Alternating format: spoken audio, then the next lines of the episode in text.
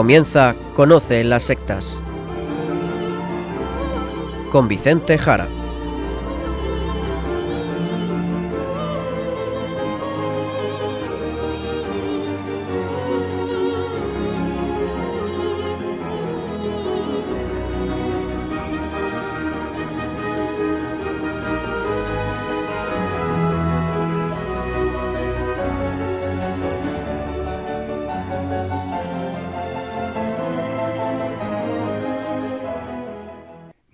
Tardes, queridos amigos de Radio María. Empieza en estos momentos Conoce las sectas, el programa de sectarismo de Radio María España, dirigido y realizado por la RIES, la Red Iberoamericana de Estudio de las Sectas. Quien les habla, y como encargado por la propia RIES para su dirección, Vicente Jara. Y también con todos ustedes, Izaskun Tapia Maiza. Izaskun, ¿cómo estamos? Muy buenas tardes a todos. Pues estoy fenomenal, gracias a Dios. Muy bien, nos alegramos. Antes de empezar hoy el programa, pues quiero decir algo, algo que el pasado mes dije en este programa aquí en Radio María, hablando de la teología de la prosperidad, que mencioné el tema de las donaciones a Radio María. Y lo digo porque algún oyente me ha escrito pidiendo alguna precisión. Bien, vamos a ver. El dinero, el dinero no compra a Dios, ¿de acuerdo?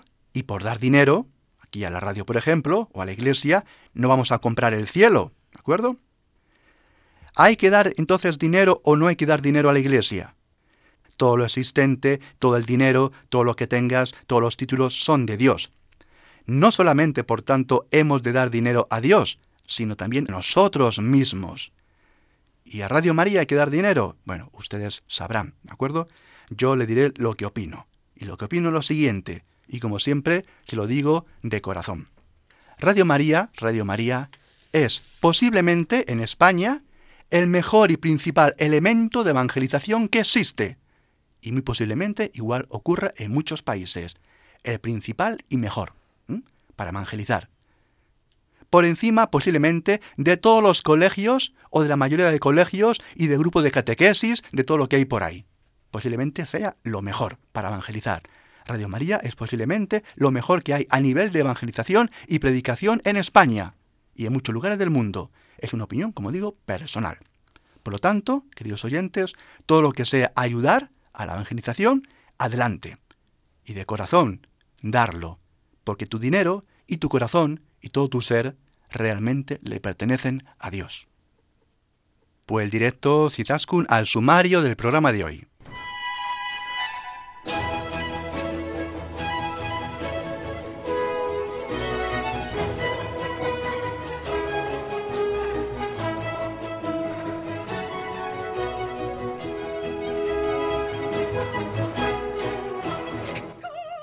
Hoy en el programa hablaremos de las falsas medicinas, las sectas sanitarias, la curación mágica y supersticiosa.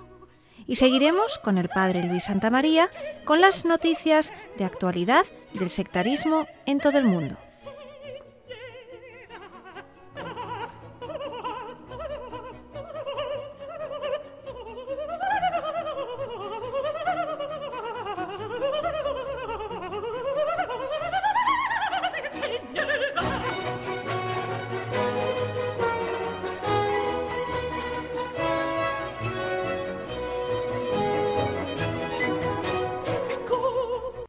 Hoy vamos a tratar el tema de las pseudociencias, las falsas medicinas, las falsas terapias. Eso es, Izaskun, eso es. Estamos, la verdad, publicando multitud de noticias sobre este tema en los boletines de las RIES, boletines que tienen ustedes en Internet, por ejemplo en info-mediories.blogspot.com. Y es un tema de capital importancia porque tiene que ver con la magia, la superstición y ese pensamiento voluntarista de la nueva era, que si quiere algo, solamente por desearlo, lo tiene que conseguir. Es lo que hemos comentado en otros programas. Un ataque, en definitiva, a la razón, a la ciencia, al rigor científico, a los resultados contrastados y los experimentos. Es algo propio de las creencias de la nueva era, de las sectas, de los charlatanes y de los embaucadores. Y hay una gran unidad con las sectas clásicas, que engañan, que adulteran la Biblia, como por ejemplo los testigos de Jehová, que se inventan revelaciones, como los mormones, en definitiva, las sectas todas. Pero hoy vamos a centrarnos más, como decimos, en el ámbito de las pseudociencias y las pseudoterapias, las falsas ciencias, las falsas terapias. Así es. Por ejemplo, en una entrevista en la revista Diario Médico a la doctora Elena Campos, biotecnóloga, doctora en biomedicina, investigadora en el Centro de Biología Molecular Severo Ochoa y presidenta de la Asociación para Proteger al Enfermo de Terapias Pseudocientíficas, APETP, que es necesario explicarle al público lo que se hace en ciencia, en ciencia médica. La medicina, la medicina, queridos oyentes, no es objeto de creencia, no es tampoco una superstición, no depende de razones desconocidas, sino que es verificable, como dice la doctora, tal y como publicamos en el blog de las Ríes hace unos días. Sino la verdad es que más que verificable, es falsable, la ciencia se puede falsar, la pseudociencia no. Esto es claro desde la epistemología de Karl Popper. La falsabilidad de la ciencia. La ciencia es ciencia, es científica porque es falsable. Se pueden realizar experimentos que demuestren si es el Sol, por ejemplo, el que está en el centro del sistema planetario o es la Tierra.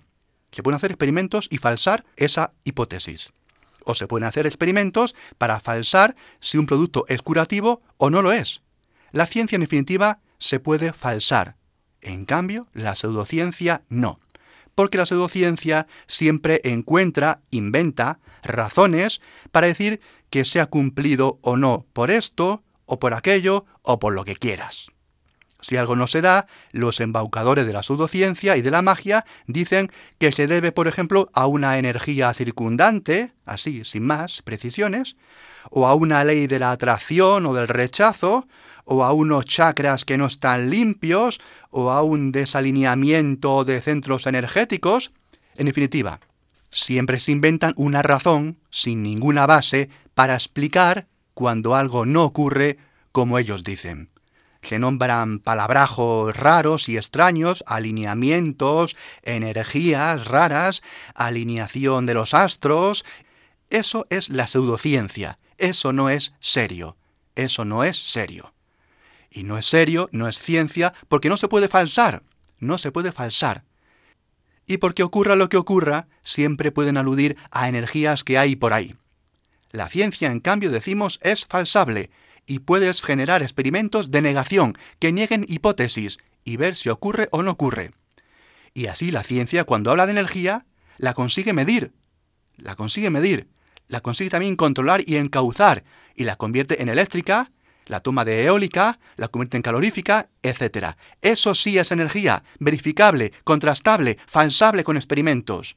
Podemos someterla a experimentos. Eso es ciencia. Y ocurre lo mismo con la medicina. La medicina de verdad, la de verdad, la occidental, que se está difundiendo por todo el mundo, que viene de Occidente, de Europa, y que ha sido transmitida al resto del mundo, esa sí es científica. La medicina de alquimia, de astrologías, de antiguas civilizaciones como la romana, la griega, la egipcia, la africana, las americanas anteriores a los europeos, o de la antigua India o la antigua China, no son científicas mezclan experimentos con cierta acumulación de saberes, más o menos más o menos ciertos en parte, en parte sí, en parte no, muchos recetarios, algunas cosas de interés, otras que son supersticiones y muchas creencias absurdas. ¿Mm? Con todo esto dicho, y volviendo a la entrevista antes mencionada que ha dicho Izaskun, esta doctora y experta en temas médicos y divulgadora médica decía a la revista Diario Médico que ellos, que ellos, los médicos, y cito textualmente, son conscientes, son conscientes del grado de incultura científica que hay en España y de la cantidad de engaños a los que el ciudadano se puede ver sometido. Y sigue diciendo, atención, los científicos, también los profesionales sanitarios, debemos estar en la calle y contactar con la gente. Si no lo hacemos, parte de nuestra profesión está perdida. Y cierro comillas.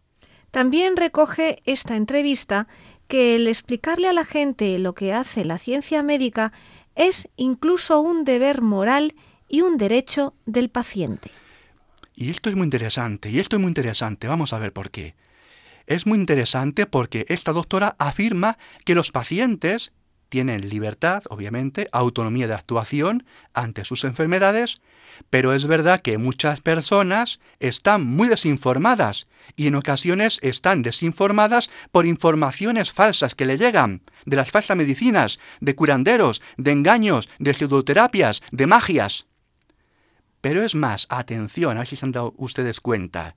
Dice la doctora, es un deber moral, un deber moral. Y esto me parece fascinante, fascinante.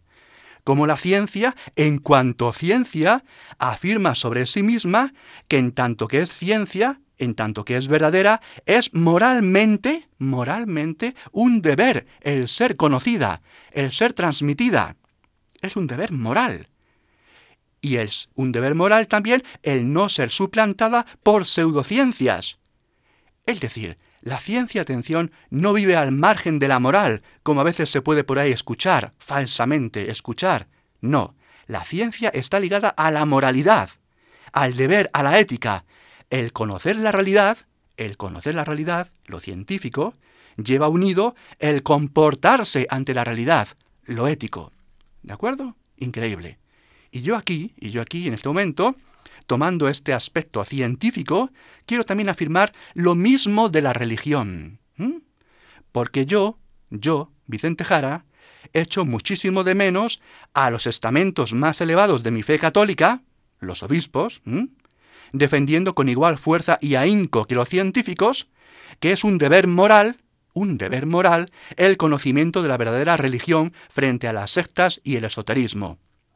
Y no vale decir, bueno, aquí cada cual opta por lo que quiere, hay diversidad de creencias. No, la verdad es única. La verdad, en tanto que es verdad, es única. Por ejemplo, o Jesucristo es Dios o no lo es. No cabe un término medio. O la Iglesia guiada por Espíritu Santo, que es Dios o no lo es. ¿Mm? O todas las religiones, o un puñado de cinco, o de siete, o de diez, son iguales o no lo son. ¿Mm? O existe la reencarnación o existe la resurrección o ninguna. No todo es lo mismo. La verdad es única. Y si la verdad es única, porque la verdad es la adecuación con la realidad, como dice Aristóteles, es un deber moral que la verdad en la religión, religión que es religación con lo divino, sea conocido y no sea suplantado por cualquier otro credo o ideología. ¿De acuerdo? ¿Me explico? Bien, quizás conseguimos porque en otro momento decía así la entrevista. Muchas decisiones en torno a las pseudociencias forman parte de un consentimiento desinformado.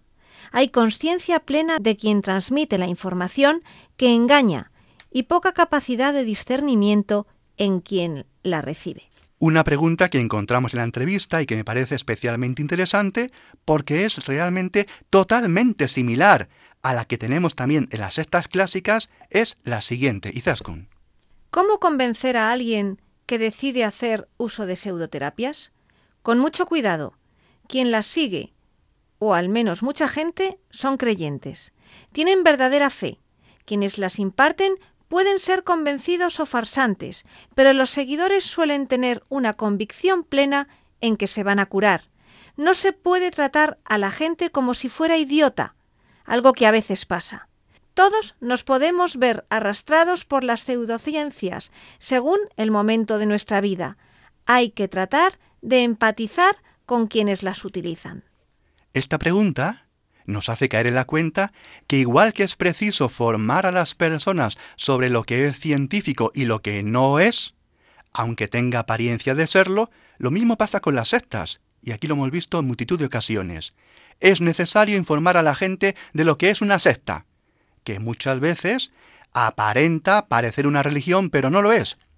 Y en cambio despersonaliza, engaña. De ahí la necesidad del estudio de la religión, atención, la necesidad del estudio de la religión en los currícula escolares, en la educación de las personas, de los niños. No se puede eliminar la religión de los colegios. No se puede, no se debe. Forma parte la religión del ser humano y es necesaria para distinguir lo que es una secta. Lo mismo con la ciencia, para enseñar a distinguir lo que es la pseudociencia. Vamos a ver, queridos oyentes, atención. Unos políticos que quieran eliminar la religión de las escuelas, por esta misma decisión, son ellos a los que habría que eliminar de la política y desterrar de la polis, de la ciudad, y someterlos, por ejemplo, a un curso de educación religiosa, porque son anticiudadanos. ¿De acuerdo? Decir que en esta misma entrevista reseñaba la doctora y presidenta doña Elena Campos que había multitud de pseudoterapias, donde se mezclaban elementos que podían tener utilidad, como la fitoterapia, con otros absurdos, con otros absurdos como la homeopatía o el reiki. Atención, homeopatía o el reiki, absurdos. Y alertaba hablando de su gran peligrosidad. Decía lo siguiente. La gente utiliza pseudociencias en un alto porcentaje porque cree que son mejores que la medicina, más eficaces, menos peligrosas, más seguras. Y no es así. Hay un serio problema con la información. Hay dos aspectos también que se mencionan en la entrevista y que quiero aquí mostrarles a todos ustedes. Vamos a ver. Por un lado, la connivencia, la connivencia de los farmacéuticos, muchos de ellos, con las pseudociencias, la llamen farmacia o parafarmacia, y dice así la doctora. Con la Organización Médica Colegial, OMC, la colaboración es obvia, ya que Emilio Molina, vicepresidente de APETP, está en su observatorio contra las pseudoterapias y, de hecho, la lista que éste maneja proviene en gran parte de APETP. Con los farmacéuticos tenemos más discrepancias porque es un colectivo que muestra bastante apoyo, o al menos no critica, pseudociencias como la homeopatía. Recordemos que los datos que tenemos por parte de los colegios médicos son de 10.000 médicos y 15.000 farmacias prescriben y venden homeopatía en España y 14 millones de españoles, atención, las consumen. ¿Mm? Atención. Cifras enormes, enormes. Así estamos. Y otro aspecto que quiero mostrarles es lo que hacen los políticos. Porque a ellos, a los políticos, la salud pública, y hay que decirlo así, les importa más bien poco, más bien poco. Ya sabemos cómo se comportan con el asesinato del aborto o con el asesinato de la eutanasia, que son asesinatos, hablemos claro. Menos neolengua, para no decir las cosas como son, menos politiqués, para ocultar la verdad, o las ideologías de género. Diga lo que diga la ciencia de la biología, al final se imponen las ideologías, no la ciencia. Los políticos no olvidemos, buscan el poder y para ello usan los medios de propaganda que dominan y les pagamos de manera coactiva. Y si no les pagamos, nos meten en la cárcel tras utilizar a la policía, que también pagamos nosotros, para llevarnos a prisión. Por eso tampoco las pseudoterapias es un asunto que les importa a los políticos lo más mínimo. No lo ven útil para obtener votos, que es lo que buscan. Permanecer en el poder al precio que sea, que es el fin del político, y no la salud o el engaño hacia los ciudadanos. Y sobre esto recojo varias cosas, Izaskun, que dice también la entrevista. Contactamos hace un año con los grupos parlamentarios, con bastante silencio como respuesta. Nos hemos reunido con portavoces de sanidad de diferentes partidos, también con varias consejerías de sanidad, con portavoces de cortes autonómicas, con colegios profesionales. Parte de la sociedad se ha cansado y su hartazgo está calando en la esfera profesional y política. La ciudadanía está más receptiva y aunque todavía falta mucho camino. Luchar contra las pseudociencias dignifica la profesión científica y la sanitaria, pero faltan apoyos. ¿Por qué un colegio profesional o una universidad albergan pseudociencias? ¿Por qué las farmacias venden homeopatía? ¿Por qué vamos a regular estos productos como medicamentos? Si la sociedad ve eso, ¿cómo va a desconfiar? Hace falta urgentemente una campaña de información y concienciación, y es labor de la Administración. Las proposiciones de ley en el Congreso son positivas, pero si no pasamos de las palabras a los hechos, es como no hacer nada. A los políticos la salud de los ciudadanos no importa. Y para algunos colectivos que pueden vender productos falsos, si pueden llenarse el bolsillo, pues mira, como no le va a producir mucho daño, que se lo tomen. Estamos hartos de todo esto, estamos hartos de todo esto. Y los que dedicamos a esto lo sabemos muy bien. Y entre tanto, las personas, entre tanto, las personas, de manera particular, sigamos formándonos y preocupándonos por nosotros mismos, por nosotros mismos, nadie lo va a hacer, y seamos más críticos con lo que nos cuentan, ¿de acuerdo? Bien, estemos alerta. Pues ahora seguimos. Vamos a escuchar música portuguesa, fados de Amalia Rodríguez. Comenzamos con Nemas Paredes Confeso.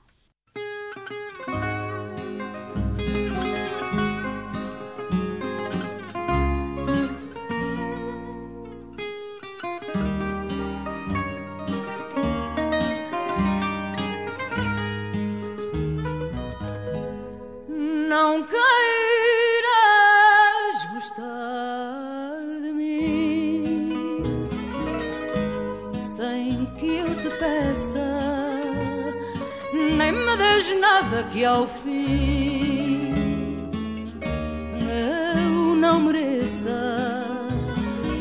Vê se me deitas depois.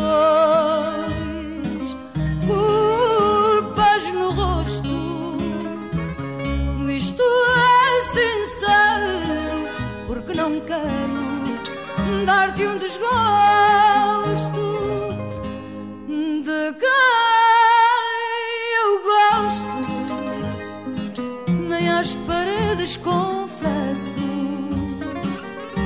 e até aposto que não gosto de ninguém. Podes sorrir, podes mentir de chorar também de quem eu gosto, nem às paredes confesso. Quem sabe esqueci se te quero, quem sabe até se é por ti quem eu espero. Se eu gosto ou não, afinal, isso é comigo.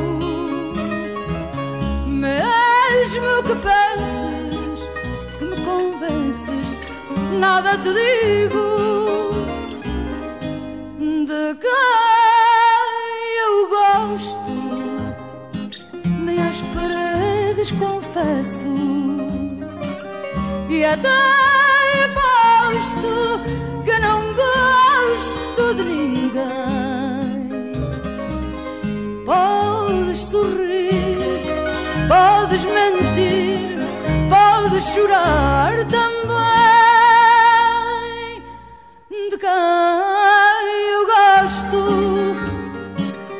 Às paredes confesso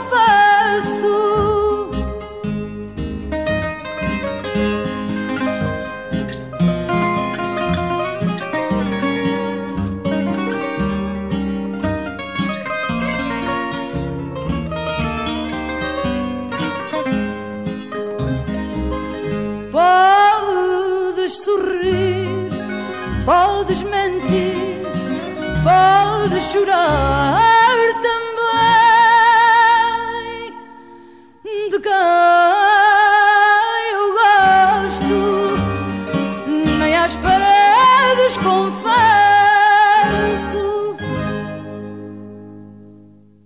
Estamos en Radio María, en el programa Conoce las sectas, hablando de pseudoterapias y falsas medicinas. Y antes hemos citado a la Organización Médica Colegial, la OMC, y por su interés recogemos lo que ha dicho en su acta sanitaria y que también hemos publicado estos días pasados en uno de los blogs de la RIES, inforries.blogspot.com. Dice lo siguiente. Se ha realizado un informe tras una consulta planteada por el miembro de la Junta Directiva de la Asociación para Proteger al Enfermo de Terapias Pseudocientíficas, APETP, Fernando Cervera, quien pidió amparo del Consejo General de la OMC y del Observatorio de la OMC contra las pseudociencias, pseudoterapias, intrusismo y sectas sanitarias. Como vemos, y como hemos escuchado, se habla de sectas sanitarias, sectas sanitarias, porque parecen medicinas, pero no lo son. Parecen medicinas, pero no lo son, como las sectas religiosas, que son la mayoría, en definitiva. Al final es la salud del alma y la salud del cuerpo. Sigue diciendo así este comunicado. La OMC especifica primero que son contrarias a la deontología médica las prácticas inspiradas en el charlatanismo, las invalidadas científicamente, las carentes de base científica y que prometen a los enfermos la curación, los procedimientos ilusorios o insuficientemente probados que se proponen como eficaces, la simulación de tratamientos médicos o intervenciones quirúrgicas y el uso de productos de composición no conocida. No obstante, a veces, en ocasiones, un médico faculta algo que está en proceso de investigación o al que le faltan experimentos. Pero atención, porque aquí hay una serie de reglas a seguir. Así, y cito entrecomilladamente, es deontológicamente correcto el ofrecimiento y uso por parte de los médicos de procedimientos no validados científicamente siempre y cuando se cumplan los siguientes requisitos básicos. No provocar daño al enfermo, no ser excusa para abandonar o no iniciar la práctica médica científica, informar adecuadamente y tener el consentimiento del enfermo, y cierro comillas. Y cuidado, y cuidado, y lo explicamos, que esto no avala la pseudociencia. Así es, porque la OMC explica que diferencia entre prácticas invalidadas científicamente y aquellas que están aún en investigación. En el primer punto descarta las primeras, pero cree necesario ofrecer unas condiciones exigibles para aquellas prácticas médicas que, aunque de acuerdo con la lex artis, estén o puedan incluirse en un proceso de validación científica, es decir, de investigación. Y aquí la OMC cita expresamente a la homeopatía, totalmente descartada. Porque sabe que no funciona, se sabe que no funciona, es inválida científicamente. En definitiva, y volvemos a citar entrecomilladamente, la organización médica muestra su rechazo por inaceptables y contrarias a la deontología médica todas las prácticas invalidadas científicamente y consideran a las mismas ajenas a la ciencia y la profesión médica. Entre esas prácticas se encuentra la homeopatía, la cual no ha podido demostrar hasta la fecha ninguna evidencia científica de eficacia médica fuera del efecto placebo. ¿Mm? Atención. Así insiste el documento de la Organización Médica Colegial.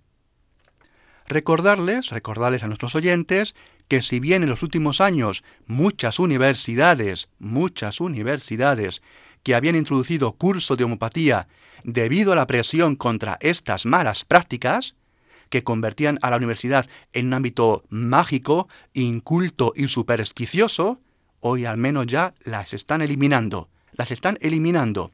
Y la razón han sido las presiones del, del ámbito científico, científico médico y los mismos docentes y claustros universitarios. Así, por ejemplo, decirles que ha desaparecido de la Universidad de Barcelona, también de la de Valencia, Sevilla, Córdoba, Zaragoza, Salamanca, la UNED y otras, siendo las últimas que sepamos la de Salamanca y la Católica de Murcia este pasado junio. Pero a pesar de la desaparición de la homeopatía de la universidad, hay aún mucho que hacer. Así es, así es. Porque no podemos olvidar que al menos seis universidades españolas mantienen pseudoterapias en su formación. A pesar de que las pseudociencias, particularmente la homeopatía, han quedado desterradas de la formación oficial en las universidades públicas españolas, tanto en grado como en másters, todavía quedan en España al menos seis de esas instituciones que dan cobijo a estas técnicas en su oferta de estudios, aunque bajo la naturaleza de títulos propios. Estos son los datos que recoge don Alberto Muñoz en la revista Redacción Médica y se han obtenido repasando los programas formativos de todas las universidades públicas de España. Verdaderamente de vergüenza, de vergüenza. Vamos a ver, aún quedan media docena de universidades que ofertan formación relacionada con las pseudociencias, con títulos propios. Los centros que lo hacen son la Universidad de Barcelona, máster propio en intervenciones complementarias a las curas enfermeras. La Universidad Rovira y Virgili, un diploma de posgrado de reflexoterapia podal. La Universidad de Valencia, un máster propio de acupuntura. La Universidad Complutense de Madrid, un máster propio de, atención, medicina natural. La Universidad de Cádiz, un curso de experto universitario en terapias naturales, incluyendo contenidos relacionados con las vibraciones. O la Universidad de Extremadura, un curso de posgrado de acupuntura y moxibustión. De todo esto hablamos ya aquí en diferentes programas de Conoce las Sectas, hablando de el engaño de todas estas pseudoterapias. Hay que decir que hace un par de años la RIES, la Red Iberoamericana de Estudio de las Sectas, recogía en su web cómo esta organización médico-colegial afirmaba que en los últimos años se había incorporado al Sistema Nacional de Salud 210 innovaciones terapéuticas, el 25% de ellas en el área oncológica, que es el ámbito donde las pseudociencias, los productos, las falsas terapias, algunas denominadas medicamentos, las técnicas milagrosas, el intrusismo y hasta las sectas, también en la esfera sanitaria, ejercen su principal actuación, en palabras del comunicado remitido en aquellas fechas. Vamos a ver, digámoslo claramente. Jamás, jamás, jamás las universidades han impartido tanta magia y tanta superstición y tanto esoterismo como en estos años. ¿Han escuchado ustedes que en la Edad Media, por ejemplo, la gente era muy ignorante, muy tonta y que ahora vivimos en una gran época de esplendor, de luz y de ciencia? ¿Verdad? Bien, pues es falso. Jamás en la historia ha entrado con más fuerza en los ámbitos educativos, también infantiles, adolescentes, universitarios, adultos, tanta pseudociencia, tanta magia, tanta superstición, pseudoterapias, tantos sincretismos orientales, mindfulness, reencarnación, budismo, hinduismo, tantas ideologías como las que estamos sufriendo hoy en día desde las edades más tempranas de los niños. Jamás. Y esto se produce desde los poderes políticos muchas veces. Y por eso hay que arrebatar a los políticos la educación. Jamás los políticos han deseado pactos de Estado por la educación aquí en España, jamás. Nunca se han puesto de acuerdo porque saben que la educación se usa para manipular a los votantes, que es lo que somos para ellos, esclavos que les pagamos sus caprichos y somos manipulados para votarles. No se puede consentir la utilización de la educación por parte de los políticos, así de claro hay que decirlo. ¿Mm? La verdad, y cambio de tema, la verdad es que es muy satisfactorio, muy satisfactorio ver cómo entidades de rango tan elevado luchan contra las sectas sanitarias y no se avergüenzan, no se avergüenzan de defender la verdad frente al engaño y la superstición. Creo que a pesar de la misma Ries, católica, se echa de menos más contundencia eclesial de los obispos contra las sectas y se dejen de complejos y de miedos, quizás de ser tachado de inquisidores. Vamos a ver, los científicos defienden la verdad y no les importa ser acosados o denigrados o ser llamados también inquisidores. Defienden la verdad. También la verdad ha de ser respaldada, apoyada y manifestada por las máximas autoridades eclesiales cuando hablamos de sectas. Vicente, y volviendo de nuevo más concretamente a estas sectas sanitarias y a todo el pensamiento mágico y pseudocientífico de estas prácticas, ¿dónde está el peligro del uso de estas terapias? Muchas veces, como la homeopatía, solo es agua con azúcar. Eso es, sí, son peligrosas, hay mucho peligro. A ver, la misma organización médica alertaba y decía de la posibilidad de retrasos peligrosos en los tratamientos y de pérdida de oportunidad en la aplicación de fármacos y de técnicas reconocidas y avaladas por la comunidad científica. Y por todo ello la OMC denuncia las malas prácticas, los engaños, la publicidad engañosa e incluso a webs de salud y sanitarias no acreditadas, así como el intrusismo. Y volviendo a los políticos, decía entonces el don Juan Manuel Garrote, secretario general de la institución, dice lo siguiente. Nos preocupa que ayuntamientos, instituciones y hasta corporaciones sanitarias acojan con candidez a estas personas. Y con más claridad decía también lo siguiente, queremos alertar para que no se dé cobijo a esta caterva de ladrones. Lo decía así. Es por ello que la organización médica está promoviendo que los colegios médicos provinciales sean más activos en la denuncia de estas prácticas ante instituciones cercanas. Y estamos citando palabras entrecomilladas del comunicado de la Organización Médica Colegial. Pues ya concluyendo esta primera parte del programa, lo que nos queda claro es que las pseudociencias son un tema muy serio y a veces confunde a los mismos cristianos. Eso es. A veces los cristianos es que no tenemos claro esto, como cualquier persona, la verdad. Pero este tema de la ciencia, de la falsa ciencia, tiene una profundidad mayor de lo que puede parecer. Una profundidad incluso moral, como antes hemos dicho, y también religiosa.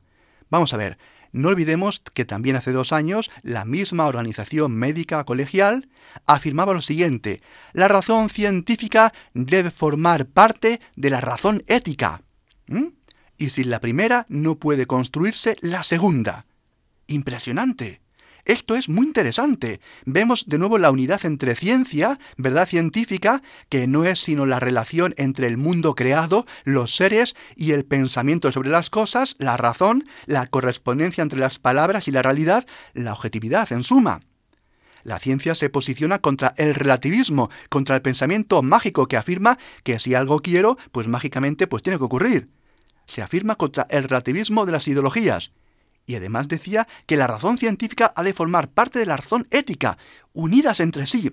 La verdad como correspondencia en el sentido lógico, aristotélico y tarskiano, y la ética, el comportamiento, porque la ética no puede ser un invento de la imaginación, un invento de la imaginación o de los políticos, ni surgir de leyes caprichosas, de los jueces, no, sino que se funda también la ética en la realidad, que estudia, y que es capaz de conocer también el pensamiento humano.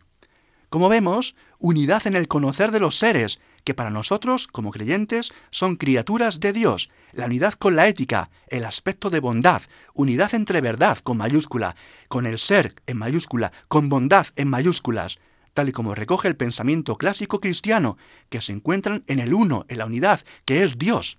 ¿De acuerdo? Por lo tanto, los creyentes no tengamos miedo a la verdad, la verdad lleva a Jesucristo. Toda la verdad mantiene una gran unidad. Luchar contra las supersticiones, cualquiera de las falsas terapias, las pseudociencias, todo eso, lo he repetido muchas veces, es tender a la verdad en mayúsculas que es Jesucristo, es tender a Dios, que es el creador de todo lo que existe, este mundo, la medicina que extraemos del mundo, todo el conocimiento científico de la misma realidad, de los seres. Conocer el mundo, hacer ciencia de manera correcta, rigurosa, es conocer más y mejor al Creador, que es Dios.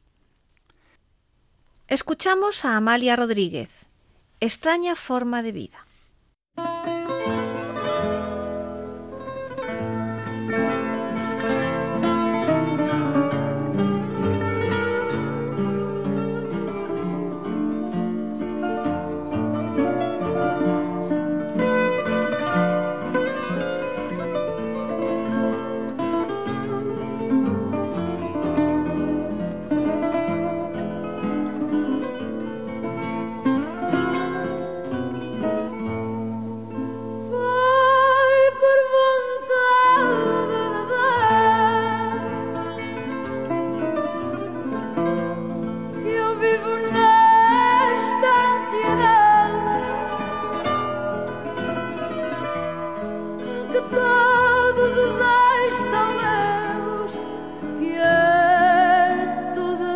A saudade foi por vontade de Deus.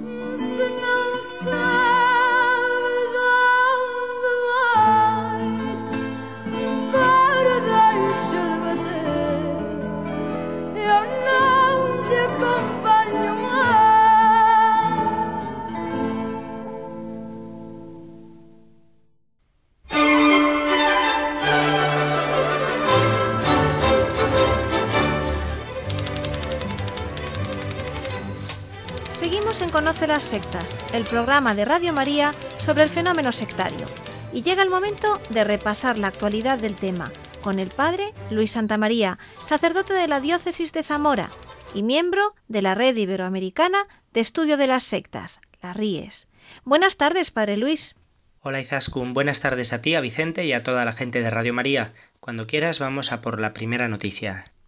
Pues comenzamos donde nos habíamos quedado en el programa anterior, dedicado de forma monográfica a Patricia Aguilar, captada por una secta gnóstica en Perú. Resulta que allí, en Lima, la joven española ya ha podido encontrarse con su padre. Efectivamente, el pasado 25 de julio, Patricia se ha encontrado con su padre por primera vez después de haber sido rescatada. Ambos se han dado un abrazo y han conversado durante largo rato, según informó la familia en un comunicado. Desde un primer instante la conexión entre padre e hija fue muy buena, dice el escrito. La joven de 19 años permanece en las dependencias del Ministerio de la Mujer en Lima junto a su bebé de un mes tras haber entrado en un programa de protección de víctimas. Patricia también se comunicó con su madre y con su hermano pequeño que se encuentran en Elche por videollamada. Según el comunicado, se interesó por el estado del resto de la familia y se mostró en todo momento muy receptiva y tranquila. Aguilar está físicamente mucho mejor y no se separa ni un segundo de su hija que nació mientras ella permanecía captada. El parto no fue asistido por ningún médico y por eso el nacimiento no fue registrado en su día, aunque acaban de poder hacerlo ahora.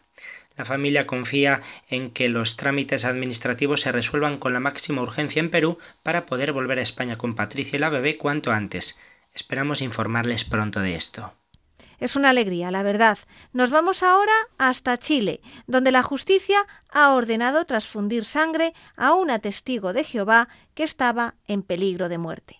La Corte de Apelaciones de Santiago de Chile acogió el mes pasado un recurso de protección presentado por la dirección del Complejo Hospitalario San José contra una paciente y sus familiares, quienes se negaban a recibir transfusiones de sangre por ser testigos de Jehová.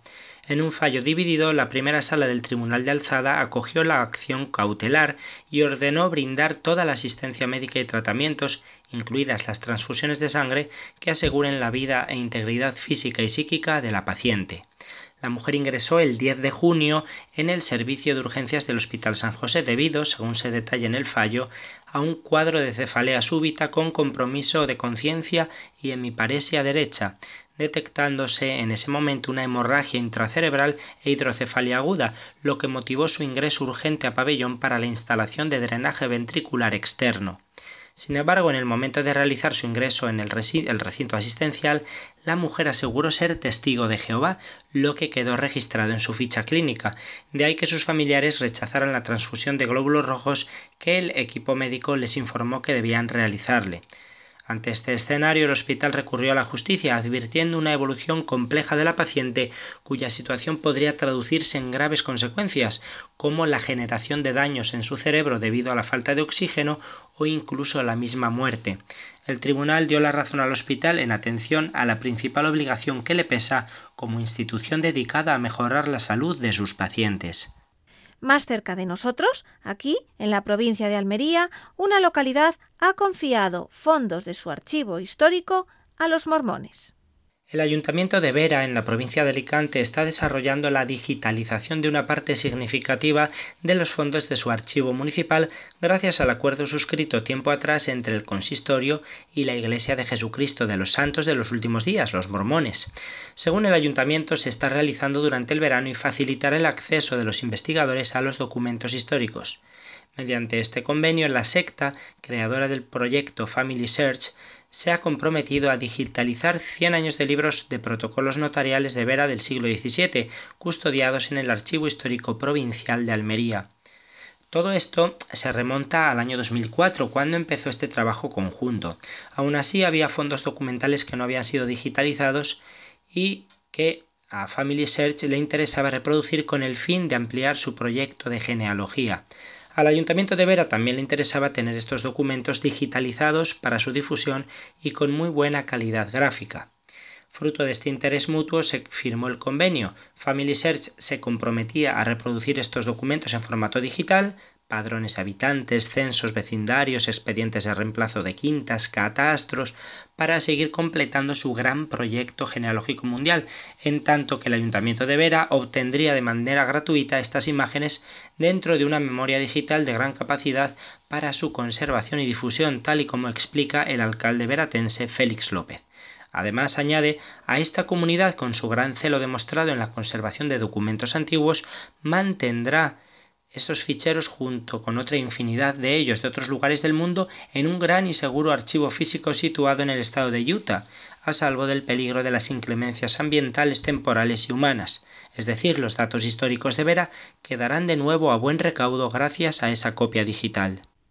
Pero si parece que todos son ventajas, Padre Luis, la conservación de la información, la accesibilidad de los datos para la investigación, pues ¿cuál es el problema? Mira, Izaskun, la cuestión importante es ¿por qué hacen esto los mormones? Como explican en su libro Los mormones de verdad sabes quiénes son Vicente Jara y Jorge Núñez, la labor de investigación genealógica llevada a cabo por la secta tiene su fundamento en la escatología o doctrina sobre el destino del alma humana tras la muerte. Para los mormones, el grado más alto de la vida eterna se denomina exaltación. Bueno, pues los que hayan muerto sin alcanzar este grado aún por no haber recibido las correspondientes ordenanzas, es decir, sus ritos, los ritos mormones, pueden ser ayudados a ello por los vivos, mormones dignos pertenecientes a la secta, según explican Vicente y Jorge.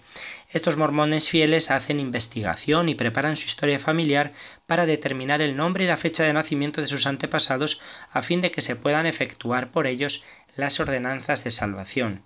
Esta y no otra es la razón de los estudios genealógicos almacenados bajo las más estrictas medidas de seguridad en Little Cottonwood Canyon, en Salt Lake City, que realizan en todo el mundo los mormones, haciendo para los fallecidos en los templos los rituales adecuados de salvación y glorificación.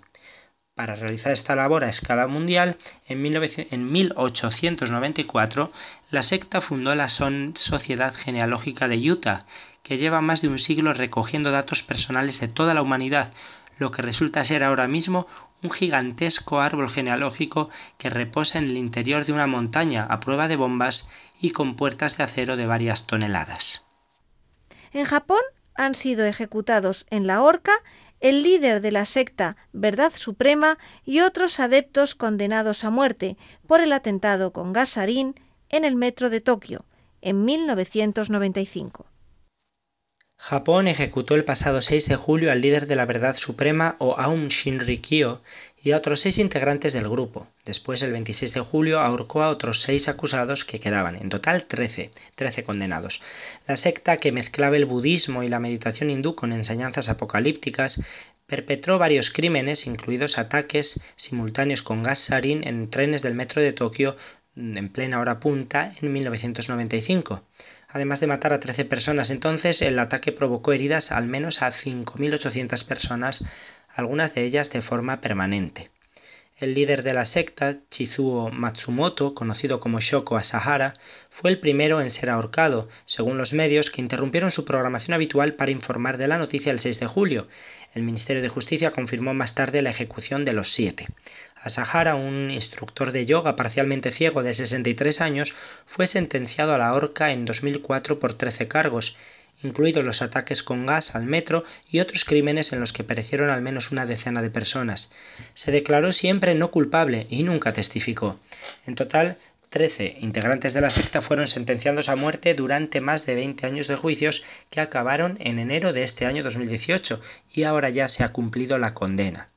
Antes del atentado del metro de Tokio que conmocionó profundamente al país y dejó secuelas, Japón asistió con una mezcla de fascinación y angustia al nacimiento y posterior crecimiento de la secta en los años 80 y 90, cuando llegó a reunir 10.000 adeptos. El gurú pasaba de los programas de televisión a los estrados durante las campañas electorales, captando la atención de los ciudadanos, incluyendo a jóvenes científicos de alto nivel, médicos, abogados y otros miembros de las élites del país. El autodenominado profeta adoraba a Shiva, dios destructor en la mitología hindú, y no dudaba en presentarse como Cristo o Buda reencarnado. En 1990 participó sin éxito en las elecciones legislativas, un fracaso que lo llevó hacia un descenso a los infiernos en el que arrastró consigo a los discípulos de su secta. Prediciendo el apocalipsis, aseguró que matar puede ser útil a veces. La secta, que adoptó el nombre de Aleph en el año 2000, lo desacreditó oficialmente, pero los expertos consideran que su influencia ha seguido siendo importante. Y terminamos con otra noticia triste en este mundo de nueva era y su aplicación en el mundo de la salud. Una joven española ha muerto por tratar su cáncer de mama con pseudoterapias.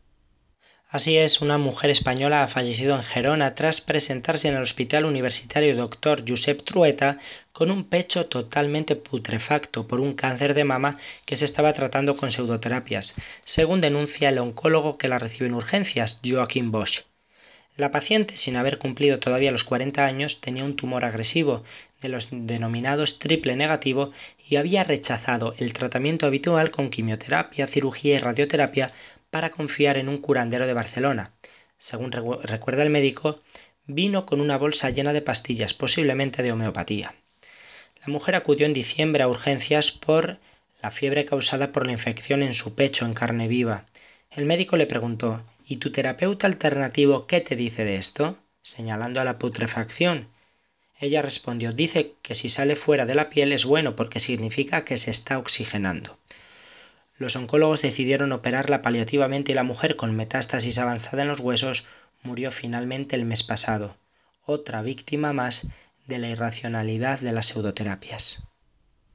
Hasta aquí las noticias que teníamos preparadas para contarles hoy. Padre Luis, gracias por volver a compartir con nosotros la actualidad sobre los temas que tratamos en Conoce las Sectas. Muchas gracias a vosotros, Idascun y Vicente, y a toda la gente de Radio María. Hasta el próximo programa, si Dios quiere. Escuchamos nuevamente a la portuguesa Amalia Rodríguez, cantando el fado Lisboa Antiga.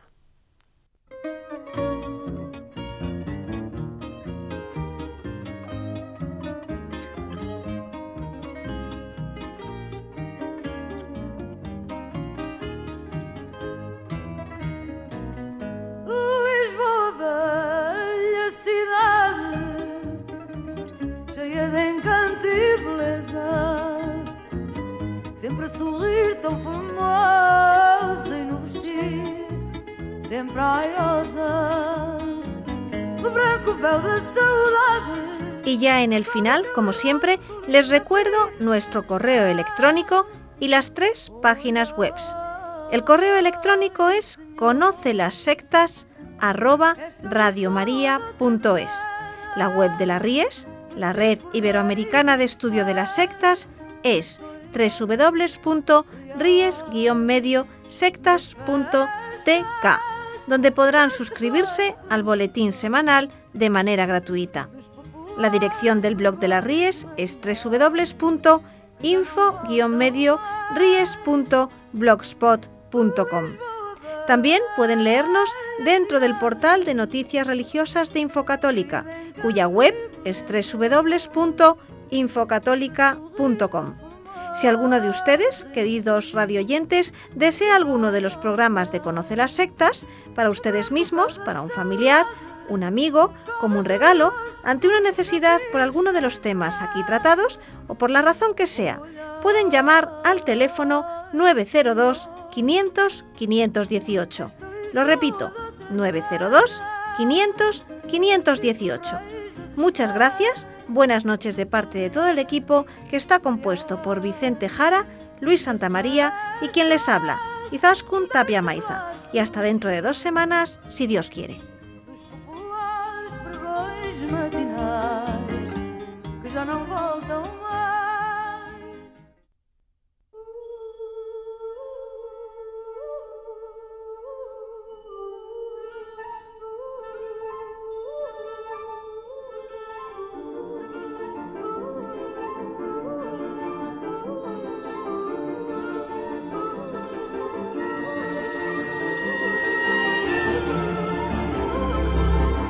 Han escuchado Conoce las sectas con Vicente Jara.